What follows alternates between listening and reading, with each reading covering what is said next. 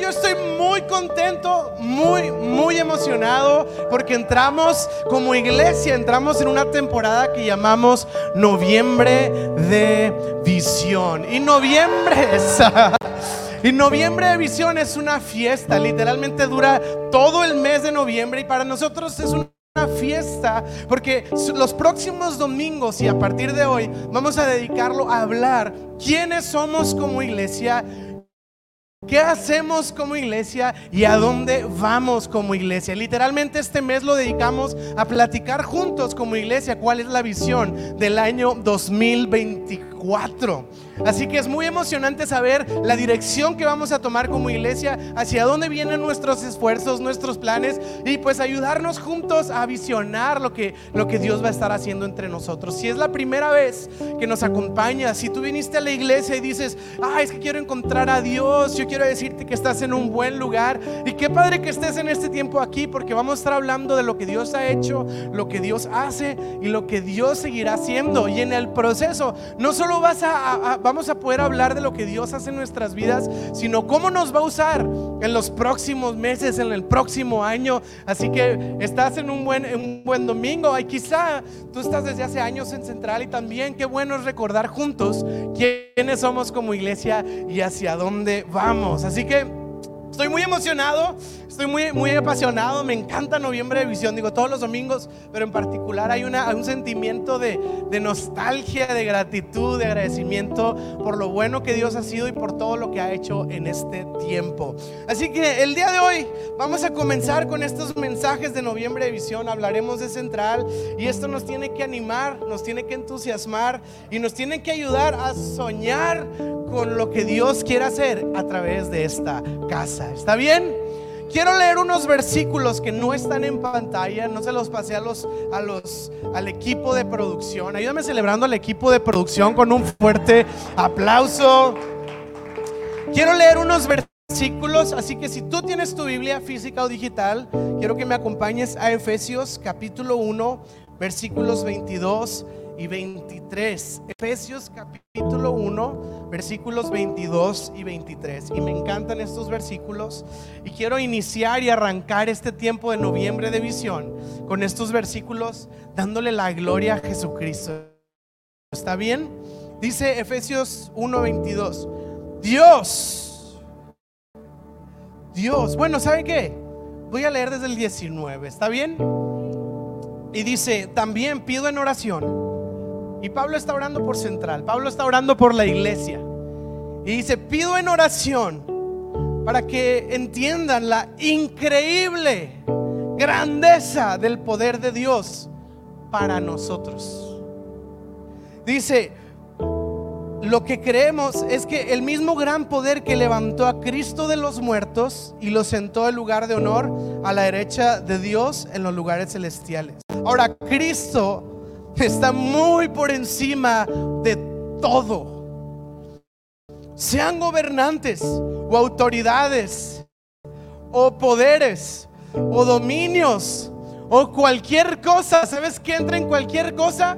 Nuestras problemas, nuestras tormentas, nuestras enfermedades, nuestras dolencias, nuestras dudas, nuestra incertidumbre, nuestros, nuestra opresión, nuestras dificultades, nuestra incertidumbre, nuestro todo esto dice Cristo está por encima de cualquier cosa. Y luego dice, y no solo de este mundo, sino también del mundo que vendrá. Cristo está por encima de todo. Y termina diciendo esto, versículo 22. Dios ha puesto todo bajo la autoridad de Cristo, quien hizo cabeza de todas las cosas para el beneficio de la iglesia. Voy a repetir eso. Dios ha puesto todo bajo autoridad de Cristo, quien hizo cabeza de todas las cosas. ¿Para qué? Para el beneficio de la iglesia. Y luego termina, versículo 22. Y la iglesia es el cuerpo de, es el cuerpo de Cristo él la completa y la llena y también es quien da la plenitud a todas las cosas y en todas partes con su presencia. ¿Qué les parece si oramos para que Dios nos dé esta plenitud y que llene nuestras vidas con su presencia el día de hoy? Porque lo que acabamos de leer es que dice que esto está destinado y preparado para la iglesia. Es nuestro derecho, es el regalo que Dios nos da como iglesia. ¿Está bien? Padre, en el nombre de Jesús, oramos pidiéndote esta plenitud a nuestras vidas. Trae esta plenitud, trae esta llenura, Señor. Trae esta, eh, dice que tú completas todas las cosas, Señor. Trae esta, este sentido de estar completos a nuestras vidas, Señor, porque te hemos encontrado a ti y tú eres supremo, tú eres más grande que cualquier cosa, Señor. Esta es nuestra increíble grandeza de la herencia que nos has dado. Señor, el día de hoy te damos tantas gracias por la vida de tu amado Hijo Jesucristo y te damos a ti toda la gloria y la alabanza por Jesucristo. En tu nombre oramos. Amén. Y amén. ¿Le puedes dar un aplauso a Jesús? Amén noviembre de visión. Y quiero ir contando un poco acerca de Central, quiero ir contando un poco acerca de esta iglesia, acerca de esta plantación. Y quiero contarte que no surge, Central no surgió de una manera esporádica, espontánea o reactiva así como que pues un día no sabíamos qué hacer, estábamos aburridos y se nos ocurrió plantar una iglesia pues porque estábamos sin qué hacer. Todo lo contrario, todo lo opuesto. Esta iglesia es el fruto o es el resultado de una visión que surge literalmente hace 18, ah, 20, hace como 15 años, ¿ok? Central existe hace como 15 años en un llamado, en una, en una, en una asignación de parte de Dios. Y, que fue obviamente siendo una pequeña semilla que fue madurando y que fue creciendo, que se fue eh, desarrollando conforme fueron pasando los años. Ahora, cuando estábamos iniciando la plantación de la iglesia, no teníamos el nombre, no teníamos el logotipo, no teníamos las redes sociales, no teníamos el marketing, porque no era un proyecto por decirlo así, no era un proyecto, era una semilla, era un llamado, era una visión. Entonces no, se, no existía central en un sentido, voy a decir así, mercadológicamente hablando, así como que algo, algo que existía para el mercado o lo que sea, pero existía como una visión. Voy a decirlo de otras maneras, central existía eh, no en el plano físico, pero sí en el plano de una visión. La iglesia ya existía como una visión que Dios había impreso en nuestros corazones. Entonces la iglesia surge partiendo de una visión. Y esto es importante escucharlo porque la iglesia puede surgir por muchas motivaciones. Las personas cualquiera puede plantar una iglesia por distintas motivaciones. Pero aquí surgió la iglesia a través de una visión que Dios había dado. Es la respuesta de obedecer algo que Dios había impreso en formato visión. Ahora, ¿cuál era la visión que nosotros percibíamos de parte de Dios para esta iglesia? Y tenemos la visión de la siguiente manera, y obviamente está en una frase sencilla, pero es muy compleja y muy elaborada. Así que si me ayudas poniendo ahí eh, la visión que tenemos como iglesia. Y lo quisimos poner con palabras como que muy seleccionadas. Y no sé si está ahí. No está ahí. Ok, no pasa nada. La visión, la visión de central es la siguiente y se expresa de la siguiente manera. Jesús, propósito y comunidad es lo que buscamos y lo que disfrutamos. Voy a repetirlo. Jesús, propósito y comunidad es lo que buscamos y lo que disfrutamos. Voy a decirlo en otras palabras, si tú buscas ahí en las redes, ¿verdad? Y en la página y todo, vas a encontrar esa frasecita. Pero quiero explicar lo que significa esta frase. Que nuestra visión es lo siguiente, te voy a decir cómo se ve. Que personas llegan, ah, mira, ahí está la frasecita. Jesús, propósito y comunidad es lo que buscamos y lo que disfrutamos. ¿Cómo se ve esto? Personas llegan a la iglesia, llegan a Central y se encuentran con Jesús. Tienen un encuentro real, personal con la persona de Cristo y crecen en una relación con Él. No solo es una vez, no es un evento, es una relación creciente.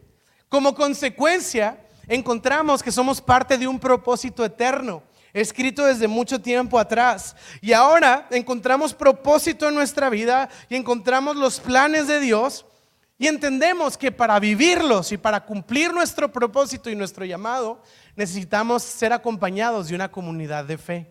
Porque la fe no se vive individualmente solamente, sino que se vive en comunidad. Entonces, ah, vemos que, encontramos este propósito y lo vivimos acompañados de una vida de fe, de, una comunidad llena de fe que persigue lo mismo.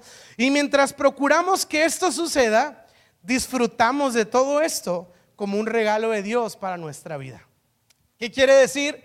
Que eh, no es una carga para nosotros servir a Dios, que no es una obligación pesada y agobiante y como ya ni modo, ¿verdad? Ahora tengo que servir a Dios. Es algo que disfrutamos, es un gozo, es una alegría y es una pasión servir a Dios. Entonces, esto es lo que nosotros veíamos como iglesia. Una iglesia que cumplía con esto. Una iglesia que las personas llegaban a encontrarse con esto. Y surge la pregunta, ok, esto es lo que vemos. La pregunta entonces es, ¿y cómo lo logramos? ¿Cómo vamos a lograr como iglesia que esto se vuelva una realidad? Es buena pregunta. Y la, tendencia natural es pensar en programas, ¿no? ¿Cómo lo hacemos? Ya sé, vamos a dar un curso de esto y un programa del otro y un etcétera, etcétera. Pero en realidad nosotros no quisimos abalanzarnos rápido hacia los programas o los eventos porque entendimos que hay algo sumamente importante para establecer antes que un programa o que un evento o que un taller, etcétera, etcétera. Y lo que nosotros vimos sumamente importante es lo siguiente, establecer una Cultura, diga conmigo cultura. Una cultura. Cada país tiene su cultura. Y luego cada estado tiene su cultura dentro del mismo país. Cada ciudad tiene una cultura dentro del mismo estado y del mismo país. Y cada familia tiene una cultura. Todos tenemos una cultura, todos vivimos cultura. No es un concepto de negocios o de liderazgo, es una realidad natural de todos los seres humanos. Todos tenemos una cultura. Sí, la, manera de celebrar la Navidad de usted, que ya está próxima a la Navidad, Michael Bublé ya está en, en proceso de descongelamiento. Este, usted no celebra la Navidad igual que la persona que tiene al lado, que su vecino. Usted no lo celebra igual. Cada familia tiene su manera de celebrar las cosas o de llevar a cabo las cosas. Voy a decirlo así. Cada familia tiene su propia cultura. Ahora, fíjese bien, podemos perseguir el mismo objetivo, pero llegar ahí de una manera distinta. Tomando el ejemplo familiar, puede ser que aquí está la familia A y aquí está la familia B. Puede ser que la familia A es una familia que le gusta celebrar, que le gusta festejar, que le gusta hacer cenas y que le gusta, no sé, celebrar muchas cosas. Y en la familia B también. Y a la hora de preparar un festejo como Navidad, la familia A está disfrutando y están riendo, hay música de fondo, están decorando el pino, están preparando el pavo, el roast beef, tú sabes, cosas de Dios, ¿no? Y, este, y esta familia está disfrutando mientras preparan esa fiesta y la familia B está toda estresada, toda angustiada, gritándose y regañándose porque la celebración de Navidad tiene que ser perfecta. Y al final los dos llegan a la celebración, pero no llegaron de la misma manera. Mientras unos disfrutaban y celebraban, otros estaban de que, no, así no se hace el pavo, ¿qué te pasa? Pues es que lo hubieras hecho tú. No, pues así me vas a ayudar, pues ni me ayudes. Y, y, y, rápido porque vamos a disfrutar. Y esta noche todos felices. Nada de andarse quejando, ¿eh? Es como, ok. Y ahí están todos felices, ¿verdad? En la cena de Navidad. Como que sobrevivimos para llegar aquí. Y al final podemos llegar al mismo destino, pero llegamos de diferente manera. Y esto, amigos, es lo que hace la diferencia en el tema cuando hablamos de la iglesia. ¿Sí?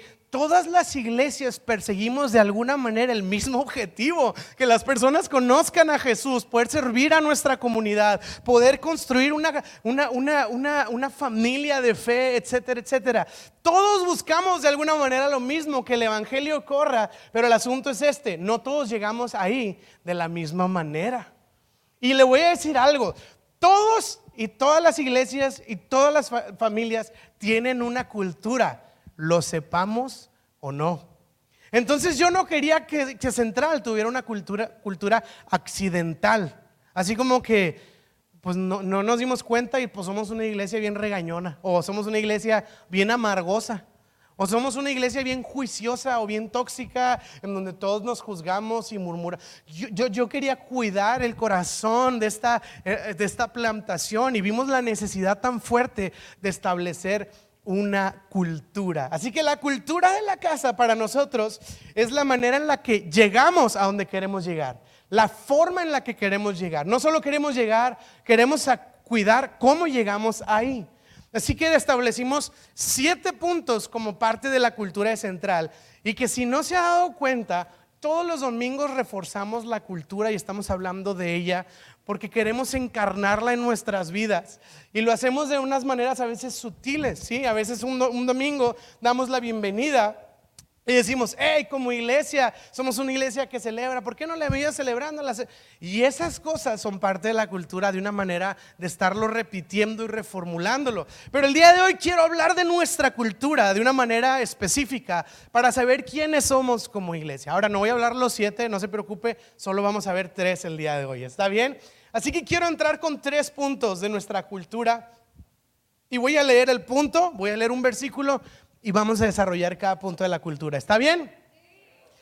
Entonces, la cultura es quiénes somos y cómo hacemos lo que hacemos. El primer punto es que somos una iglesia con Cristo en el centro. Somos una iglesia con Cristo en el centro. Y me encanta un versículo que menciona el apóstol Pablo en Hechos capítulo 17, versículo 28. Y dice, pues hablando de Cristo, pues en Él vivimos nos movemos y existimos. O sea, Él es todo para nosotros. Él no es nuestra búsqueda del domingo, él, no es la figura a la que le oramos cuando tenemos una necesidad. Es que en Él vivo, me muevo y existo. Él es todo para mí, dice el apóstol Pablo. Así que el punto número uno es lo siguiente. Desde el día que inició Central hasta el día que Cristo vuelva, nuestra predicación, nuestro mensaje será dar a conocer a Jesucristo. Este es el centro de la iglesia, este es el centro de central, dar a conocer a Jesucristo. En realidad como iglesia pudiéramos hablar de un sinfín de cosas. Desde aquí pudiéramos hablar de liderazgo, de autoestima, de motivación, eh, de consejos de sabiduría, principios de vida, salud emocional, mensajes inspiracionales, prosperidad financiera. Pudiéramos hablar de todo eso y sabe que no todo eso está mal. Sí, no todo eso está mal y equivocado. Claro que pudiéramos hablar de todo esto, pero en realidad reconocemos que el único mensaje que tiene el verdadero potencial de transformar por completo una vida es el mensaje de cómo un Dios bueno y justo salva a un pecador por medio del sacrificio de Jesucristo, quien murió y resucitó para darnos salvación, transformación y vida eterna. Yo le puedo decir, échele ganas. Pero eso a lo mejor saliendo de aquí se nos pasa. Pero el mensaje de Jesucristo, el Evangelio de Jesucristo, realmente tiene el potencial de perforar nuestros corazones y traer una vida y una plenitud como nunca antes lo habíamos experimentado. Por eso lo demás es bueno, pero esto es eterno. Y siempre nuestro mensaje será el mensaje de Jesucristo. Lo demás puede ayudar, pero solo este mensaje puede transformar y salvar. Así que como iglesia, domingo tras domingo tras domingo y evento tras evento y tras evento, invitaremos y rogaremos a cada uno a recibir al Señor Jesucristo y recibir su salvación para que puedan experimentar el amor y la plenitud de Dios en sus vidas. Este mensaje es inconmovible para nosotros como iglesia y nunca va a cambiar. Es el mensaje del 2023, será el mensaje del 2024 y si no se acaba el mundo será el mensaje del 3023. Seguirá siendo el, el mensaje de central. No vamos a cambiar jamás. Alguna vez escuché una frase de un pastor que me conmovió profundamente y dijo lo siguiente, una iglesia que no predica a Cristo no justifica su existencia. Una iglesia que no predica a Cristo no justifica su existencia. En otras palabras, no sirve de nada si no predicamos el mensaje de Cristo. Y por supuesto que hablaremos de otras cosas, de liderazgo y de salud emocional y de, y de, y de, no sé, sabiduría financiera y muchos temas, pero eso acompañan al mensaje que es el ancla de nuestras vidas, que es el mensaje de Jesucristo. ¿Sí? El, el, Evangelio de Cristo cambia todas las cosas. Así que somos una iglesia con Cristo en el centro. Este es nuestro primer punto como iglesia en nuestra cultura. Segundo punto de nuestra cultura es el siguiente. Somos una iglesia que celebra. Y usted va a escuchar constantemente esta expresión aquí en la iglesia, si no es que ya está a lo mejor harto y qué bueno si está harto, quiere decir que estamos haciendo un buen trabajo. Somos una iglesia que celebra, nos gusta celebrar, nos gusta hacer ruido. Ay, no tan fuerte, están haciendo mucho ruido. Este, este, estamos conscientes de lo que Dios está haciendo entre nosotros. Y eso es un motivo para celebrar. ¿Sabe que cuando usted y yo reconocemos que Dios ha sido bueno, reconocemos que Dios ha cuidado de nuestras vidas, reconocemos que Dios ha estado presente en cada etapa de nuestra vida, aunque fuera la más oscura, es un motivo de alabanza y de gratitud a Dios. Siempre, aunque estemos en el peor de nuestros días, si, si estamos conscientes vamos a poder, como dice la Biblia de Abraham, que aún estando en esa temporada más difícil, se fortaleció dándole gloria a Dios. Sí, entonces nosotros somos una iglesia que celebra porque creemos que hay mucho que celebrar. Si no andamos viendo a ver qué se nos ocurre, hay mucho, sobran las razones para darle gracias a Dios por lo bueno que ha sido. El día de hoy usted está sentado en una silla con salud y con clima, aire acondicionado, que como que no enfría tanto, pero no importa. Y este y libremente estamos reunidos para hablar del Señor y hay lugares en donde no se puede, no hay, hay maneras en las que podría ser diferente y el día de hoy estamos gozando este regalo y es una razón para celebrar a Dios y estar contento. El día de hoy usted está sentado con su amigo, con su familia, con sus hijos, con su esposa, con su esposo y ese es un motivo para celebrar también. Y el día de hoy yo le voy a decir, Dios tiene planes para su vida, Dios va a obrar en su vida y ese es un motivo también para celebrar. Así que somos una iglesia que celebra. Y Hechos capítulo 2, versículo 11, dice lo siguiente, Hechos 2, 11. Todos oímos hablar a esta gente, y se refieren a la iglesia, en nuestro propio idioma acerca de las cosas maravillosas que Dios ha hecho. O sea, estos versículos son personas que no son de la iglesia y están describiendo lo que están escuchando de parte de la iglesia. ¿Y qué estás escuchando que dice la iglesia? Pues todos oímos a esta gente cristiana, a esta gente de Central, hablar en nuestro propio idioma acerca de las cosas maravillosas que Dios ha hecho. Eso es lo que la gente escuchaba de la iglesia. Oír las maravillas que Dios estaba haciendo. Y esta es una iglesia con una actitud de alabanza y de un agradecimiento es expresivo, explícito. Ahora, quizá realmente no sea tan difícil celebrar a Dios, porque Él es bueno, porque Él es perfecto, porque Él es santo, Él es único. Él nunca nos ha fallado, Él nunca nos ha tratado mal, Él nunca ha sido injusto con nosotros. Y si yo el día de hoy le digo a usted, puede darle gracias a Dios, yo pudiera ver el caso, pero creo que es difícil que alguien diga, yo no puedo darle gracias a Dios o yo no puedo alabar a Dios. Pudiera haber el caso. Pero es muy poco probable. Es fácil, entre comillas, voltear al cielo y decir, Dios, gracias. Pero también como iglesia no solo celebramos a Dios. Quiero que leamos juntos Romanos 12:10. Hice lo siguiente, Romanos 12:10. Ámense unos a otros con un afecto que dice ahí, genuino. Y luego, deleítense. O sea, Fíjense la palabra que usa la Biblia, un deleite. No es, no es un gusto, no es, no es algo padre, es un deleite. Si yo explico, un deleite es algo placentero, es algo, voy a decirlo así, discúlpeme lo coloquial, es algo sabroso, es algo que gusta, es algo que es rico. Deleítense al honrarse a Dios, no, unos a otros. Ah, bueno, pues es fácil celebrar a Dios que ha sido bueno, justo, santo, perfecto. Pero celebrar a mi compadre que no es ni bueno, ni santo, ni justo, ni perfecto, cambia la dinámica. Sí, a lo mejor se vuelve más complicado Y Pablo, la Biblia nos está instruyendo como iglesia que esta pueda ser una dinámica normal para nosotros. Y para nosotros la cultura de la iglesia no solo es una moda, no es como decir, ah, algo que estaría padre. Yo lo estoy viendo así. Es una respuesta. Es una respuesta a las necesidades. Y yo pienso mucho en nuestro querido Monterrey. Y somos una sociedad muy competitiva, no tiene nada de malo, qué bueno que seamos competentes.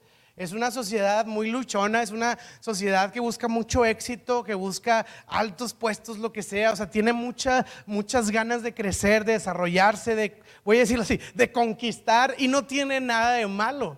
No tiene nada de malo. Pero el problema sucede cuando esa competitividad y ese y esfuerzo y esa búsqueda, etcétera, se trata de aplastar a otros y de pararme encima de otros y menospreciar a otros a fin de que yo pueda resplandecer. Ahí es donde se empieza a poner nocivo. Y eso sucede en la empresa, eso sucede en las familias y eso sucede en la iglesia. ¿Ok? Es una tendencia que traemos como sociedad. Somos una sociedad que tiende a ese, a ese puesto de éxito. No tiene nada de malo.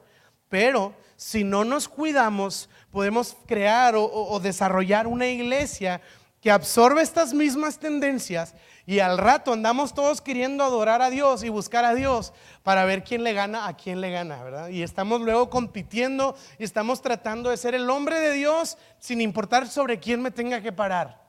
¿Verdad? Y, quiero ser el que sea, ser el líder de ese ministerio sin importar cómo voy a llegar ahí y a quién tenga que llevarme de encuentro para lograr ser el servidor ungido de Dios, ¿verdad? Y es una ironía, en mi opinión, como que, que empiecen los juegos del hambre entre nosotros para darle gloria a Dios, ¿verdad?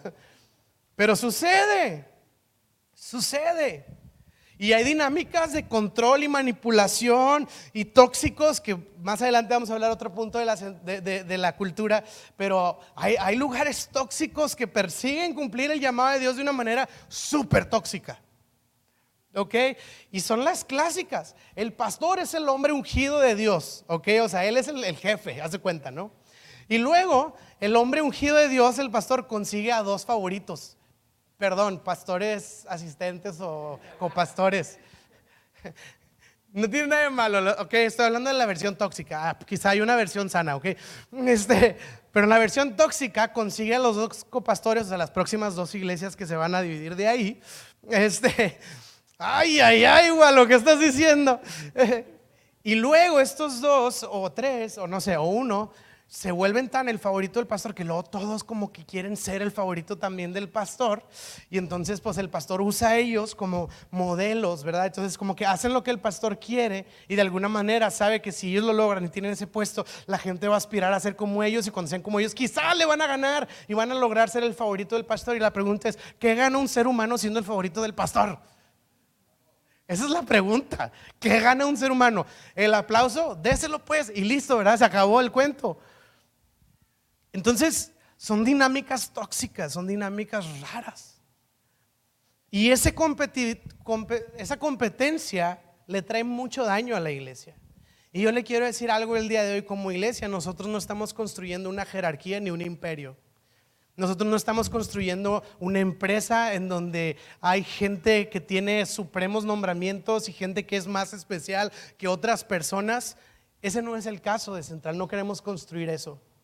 Entendemos que Dios da responsabilidades y el pastor lleva unas responsabilidades y el maestro lleva otra responsabilidad y el evangelista lleva otra responsabilidad, pero no es superioridad, es responsabilidad.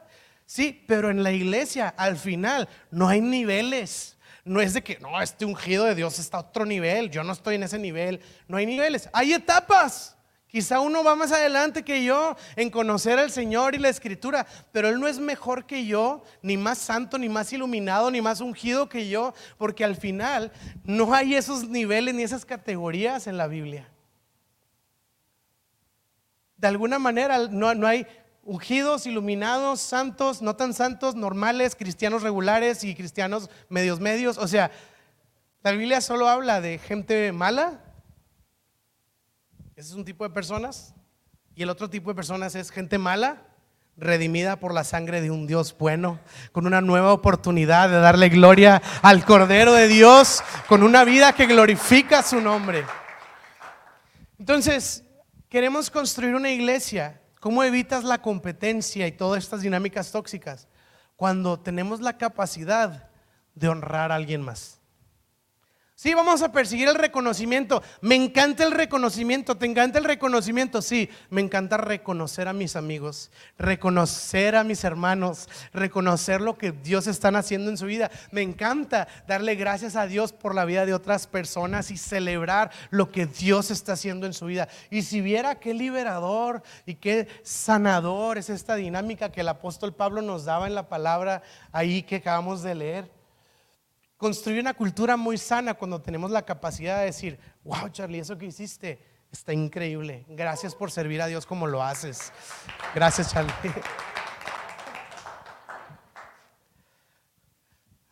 Cuando soy el, el, que canta y el otro que cantó, cantó mejor que yo, llegar y decir, cantas tremendo. A ver si me das unas clases, aunque sea por compromiso, nada, no se crea. Pero reconocer la virtud en otros, esto definitivamente trae una sanidad al corazón. Si viera cuando, usted se va a dar cuenta, si nuestro corazón no es sano en este sentido, si nuestro corazón está un poco intoxicado, ¿cómo cuesta reconocer a otros? Alguien quiere celebrar a alguien y, y lo hemos visto. Alguna vez en un lugar, en una tierra lejana, hicimos una dinámica de celebrar voluntarios. ¿Ok? Y, hicimos esta dinámica y pues cada quien iba a votar, ¿no? Como que para dar un reconocimiento. ¿Sí? Y entonces una persona, no, o sea, no pudimos evitarlo, pero pues nosotros llevábamos en la administración de eso. Entonces una persona dijo, yo ya voté, listo. Y checando la, la como la, lista, las columnas de los que habían votado, solo se había votado una persona. O sea, como que él fue el primero que votó y era el único que había votado. Entonces, cuando vimos la votación, él había votado por él mismo. Para el servidor del año, del mes o no sé. Y fue así tan difícil de que, ay, me puede en el corazón. Porque no pudo celebrar a alguien más. No pudo reconocer a alguien más, tenía que celebrarse a sí mismo. Y luego, para no hacer el cuento largo, él ganó. O sea, y yo así que es injusto. Pero ¿cómo nos cuesta en una sociedad tan competitiva reconocer a alguien más? Así que como iglesia somos una iglesia que celebra, significa que somos una iglesia que sabe reconocer los dones de otra persona y lo que Dios está haciendo a través de la vida de otra persona. Me gusta aplaudirle a otros, me gusta empoderar a otros y esto me lleva a ser generoso con mis palabras. Yo estoy asombrado, mi esposa y yo estamos asombrados, vivimos en una colonia privada y ya casi casi cancelo mi cuenta de Netflix por el drama que hay en los grupos de WhatsApp de la colonia. No sé si me explico, o sea, están bien buenos y bien sabrosos los WhatsApps de la, de la colonia. Este, y no, y esto, y es que tú deberías, y no, y es que la, la, la, mesa administrativa y deberían, y pues puras exigencias y así.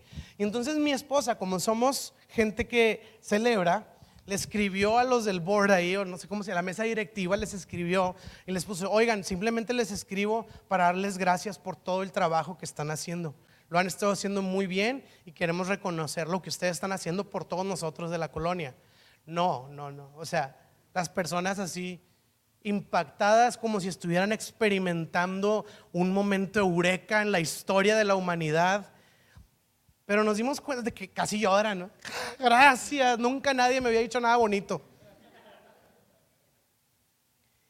Y me di cuenta, porque para nosotros ya es cultura, es normal el reconocer a otros, pero nos dimos cuenta que no es normal. La gente no está acostumbrada. La gente no está, está acostumbrada a exigencias y a quejas, pero no está acostumbrada a que alguien llegue y te digan, qué bien lo haces.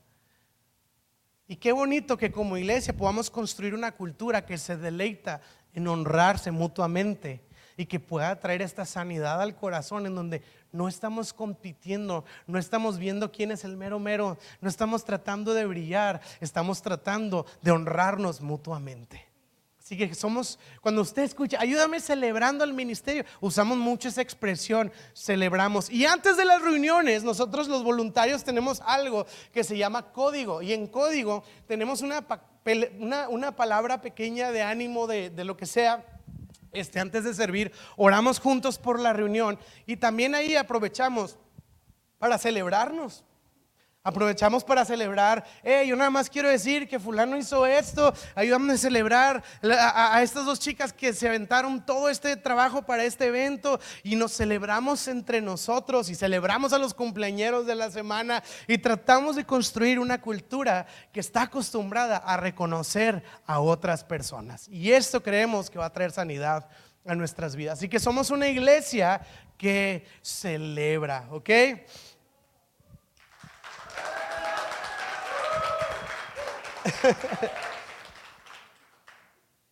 Así que y ahora cuando escuche usted, ayúdame celebrando, y sea, ah, eh, porque somos una iglesia que celebra. Y esto no solo es los domingos, la idea es que esto seamos como iglesia el domingo en la iglesia y el lunes en nuestro trabajo, en nuestra escuela, en nuestra familia. Que podamos reconocer y ser personas que aprenden a ser generosos con sus palabras. Número tres, y este va a ser el último punto que vamos a considerar el día de hoy. Lo titulamos así, somos una iglesia que invita. Y ahí puse una invitación bien padre con algunas estrellas. somos una iglesia que invita, que invita. Nos encanta que todos sean parte y por eso corremos la voz y nos emocionamos por conocer nuevos amigos. Y quiero leer Hechos 5:42. Dice, y cada día en el templo, pero fíjese bien, en el templo y en la casa. En el templo y casa por casa seguían enseñando y predicando este mensaje. Jesús es el Mesías. Eso se predicaba en la iglesia y eso se predicaba en la casa. Y en la otra casa, porque dice casa por casa. Era la costumbre de la iglesia en el inicio que compartían este mensaje en el templo y en la casa.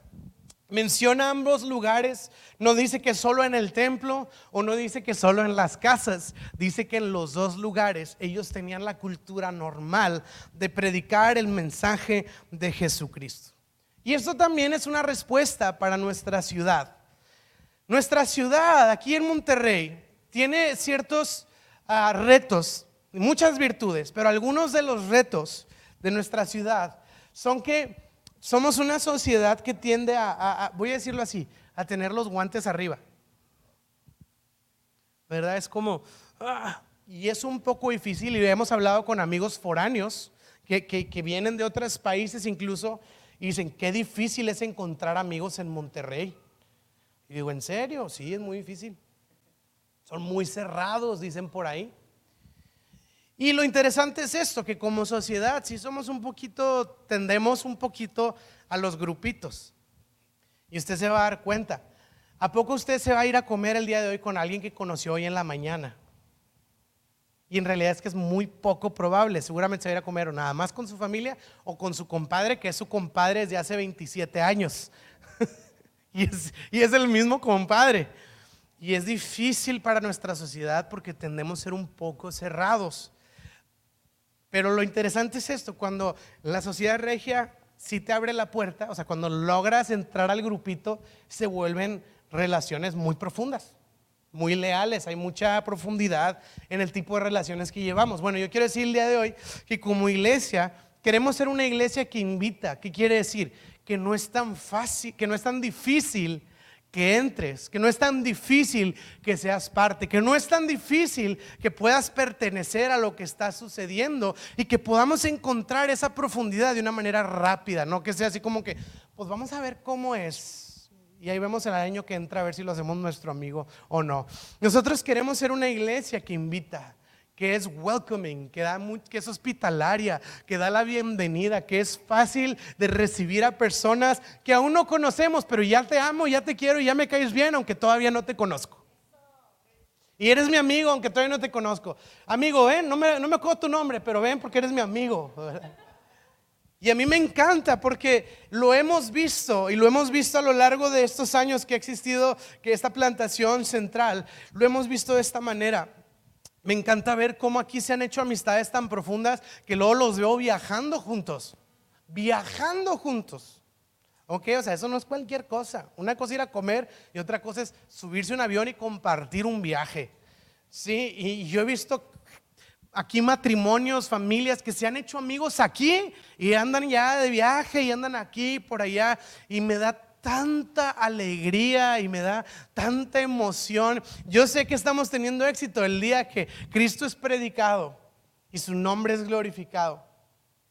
El día en que como iglesia nos aprendemos a celebrar, pero también el, momento en el que se empieza a construir una comunidad de amigos.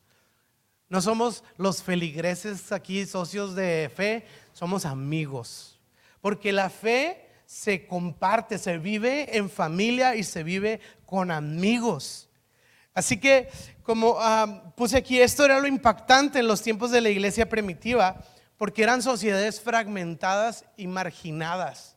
Cuando la iglesia nació, no central, la iglesia de Jesucristo nació, había mucha, mucho marginado y estaba muy fragmentada la sociedad. Y de repente aparece un grupo de personas que están todos unidos por una misma fe y en una misma mesa se sientan a comer ricos, pobres, amos, esclavos, jefes, empleados, hombres y mujeres en una misma mesa comiendo juntos en armonía y en alegría, compartiendo el mismo mensaje. Jesús es el Señor. Y la sociedad de aquellos días veían esas mesas y decían, ¿Cómo es esto posible? ¿Cómo esta gente puede estar unida? ¿Cómo esta gente puede compartir la misma mesa si son tan diferentes? Y ellos decían, este es el mensaje de Jesucristo, que Jesús rompe toda barrera, que Cristo quita todo lo que nos divide y por medio de la fe no solo somos amigos, ahora somos hermanos. Y esto vino a revolucionar la iglesia primitiva. Y yo creo lo siguiente, una persona que, encontrado con, que se ha encontrado con Jesús, uno de los frutos que es muy probable que se desarrollen en una persona que se ha encontrado con Cristo, justo es esto, la hospitalidad, la capacidad de extender la mano o de abrir la puerta o de bajar los guantes, pues no sé ni cómo ilustrarlo mejor. ¿Por qué? Porque yo era un pecador y la puerta estaba cerrada para mí. Y Dios no tenía nada que andar haciendo conmigo porque yo era la chusma. Él estaba bien, Él estaba cómodo, Él estaba en gloria y alabanza. Él estaba en su trono perfecto santo, sin necesidad de nada. Y yo estaba aquí perdido, estaba aquí corrompido, estaba aquí eh, haciendo cosas sin sentido. Y Jesús no dijo, pues ahí cuando guste, sacando, ¿eh? Cuando se les ofrezca, sacando arriba. Jesús invitó en el sentido que Él tomó la iniciativa de extender la mano, de abrir la puerta y de invitarme a ser parte de su reino. Entonces, si yo me encuentro y entiendo esto, que, que Cristo no estimó el ser igual a Dios como algo a que aferrarse, sino que vino y nos invitó a ser parte de su reino y de su salvación y de esta eternidad esto tiene que ir cambiando algo en mí. Invitarme a ser similar a Él. A ser alguien que es pronto para invitar. A ser alguien que es pronto para acercar a alguien, para extender la mano, para abrir la puerta. Así que somos una iglesia que invita. ¿A? A que conozcan a Cristo y a que crezcan en, en comunidad con nosotros. Estos somos. Y así queremos llegar al plan que Dios tiene para nosotros. Queremos llegar con Cristo en el centro, celebrándonos y siempre invitando. Y a mí me apasiona porque hacemos muchos eventos, justo es para construir comunidad, pero hacemos eventos de mujeres, eventos de matrimonios, eventos de jóvenes, como el que mencionaron hace un momento. Hacemos muchos eventos. Y el fin de estos eventos, ¿sabe cuál es? Invitar, invitar, invitar. Y me encanta porque la última reunión que tuvimos de Youth, habla con los jóvenes que invitaron una multitud de jóvenes. Se llenó el salón. Hasta estábamos considerando que no íbamos a caber en el salón. ¿Y sabe la alegría que eso produce en el corazón? Ver jóvenes que invitan, jóvenes que extienden la invitación, que extienden el brazo, que extienden la mano para decir, ven y se parte. En la reunión de matrimonios vinieron matrimonios que nunca antes había a una iglesia y llegaron por primera vez. Y sabe la alegría que trae eso. este matrimonio estaba así, había una mesa de quesos deliciosa, deliciosa, con pretzels y croissants, quesos, unas galletas rellenas de chocolate, fresas. No, no, no, espectacular. Estoy haciéndole así que se le, que se le antoje. Y este matrimonio dijo, oye, el Novotel se luce, mira estas mesas, estos centros. Dije, espérame, compadre, esto no me lo dio el Novotel.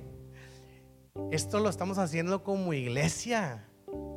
Ayúdame celebrando. Y ahí le dije, mira, son ellas las que lo hicieron. Oh, wow. Y de alguna manera es nuestra manera de decir, estamos haciendo todo esto para que seas parte, porque te amamos aunque aún no te conocemos. Y eres especial para nosotros, aunque todavía no nos conocemos. Esto queremos lograr como iglesia. Así que yo quiero invitarte a algo el día de hoy. Quiero invitarte a seguir buscando al Señor. Él es el centro. Número dos, quiero invitarte que esta semana pienses en cinco personas. Pueden ser de la iglesia, pueden ser de tu familia, pueden ser de tu trabajo o puede ser de tu escuela. Y los celebres. Y veas cómo Dios usa eso. Celebra a cinco personas. Escríbele a alguien, oye, simplemente te quiero dar gracias porque eres un buen amigo. Simplemente te quiero dar gracias porque lo que haces eres increíble. Lo haces mejor que yo. Celebra a alguien, dale gracias por su vida. Y número tres, sigamos invitando. Sí, al templo, como decía ahí, pero a las casas también. También a nuestras casas. Y esto es lo que queremos construir como iglesia. Amén. Porque nos ponemos de pie.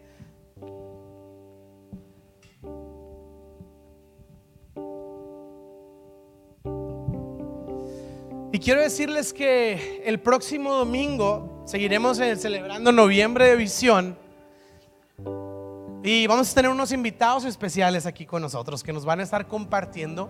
Y, es alguien, imagínense, estamos hablando de cultura. Esta persona lleva años siendo pastor de cultura. Entonces creo que algo tiene que saber. Entonces va a estar aquí con nosotros para que no se lo pierda. Y le voy a decir algo, invite a alguien invite a alguien. Vamos a ir hablando de todo esto y estoy seguro que va a ser algo increíble. Y en estos próximos domingos eh, vamos a hablar de cultura y vamos a hablar el domingo de, visión acerca del 2024. ¿Cuál va a ser el énfasis de la iglesia? ¿Hacia dónde vamos? ¿Hacia dónde nos vamos a esforzar? Y todo lo que vamos a estar trabajando este año 2024 que me, me acelera el corazón, me emociona demasiado y usted no se lo va a querer perder. Así que, ¿qué le parece si oramos y le damos gracias a Dios? Padre, gracias porque nos permite ser tu iglesia. Gracias Señor porque estamos ah, con la guianza de tu Espíritu Santo tratando de construir una iglesia sana, una iglesia que da a conocer el nombre de Jesucristo. Estamos ah, construyendo una iglesia que se deleita en honrarse mutuamente, Señor. Y también queremos ser una iglesia que es intencional en abrir sus puertas para que tanto, Señor, puedan encontrar una familia, una amistades profundas y significativas que puedan acompañarnos en, este, en esta aventura y en esta vida de fe, Señor. Te damos a ti toda la gloria y toda la alabanza, Señor. Dependemos de ti, necesitamos de ti, Señor. Y ocupamos, Señor, con todo nuestro corazón, que sea tu Espíritu Santo guiándonos, Señor, a construir la iglesia, Señor. En el nombre de Jesús te damos tantas gracias. Amén y amén. ¿Le puedes dar un fuerte aplauso a Jesús?